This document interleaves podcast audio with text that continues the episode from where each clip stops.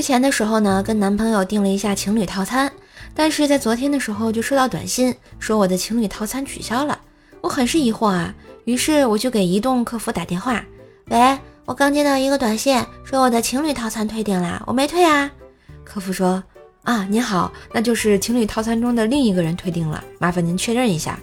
我有点不相信，就喃喃自语说，这这么说，我被甩了。高中的那会儿啊，跟女友第一次开个小房间，离我家小区不远，未满十八岁，店家不给登记入住，回去偷了我爸的身份证，才如愿以偿。过了几天，放学回家就听见爸妈的卧室里一阵厮杀，只听我妈骂道：“你个混球，还敢背着我去开房！” 老婆，你听我说呀，我是冤枉的呀。我呢，就只能安静的坐在我的卧室里，认认真真的写我的作业呀。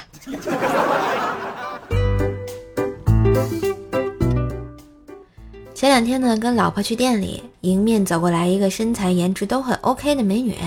老婆问我：“你们男人看到这种漂亮美女，是不是特别有想法呀？”哦，这个不一定。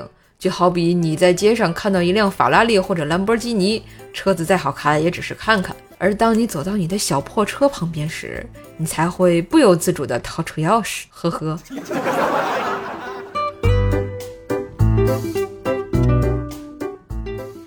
在上大学的时候啊，寝室的一个室友喜欢隔壁的班花，但是已经表白了很多次都被拒绝。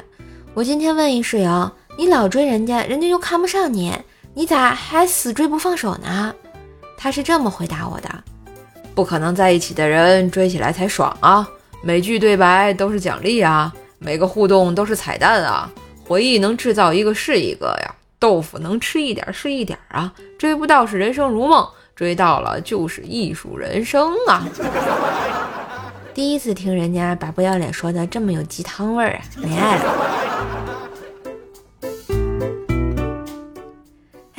今日份的段子就播到这里啦！我是段子搬运工射手呀，喜欢节目记得随手订阅专辑，点个小赞，打个小赏哟，也别忘了给专辑打个五星优质好评。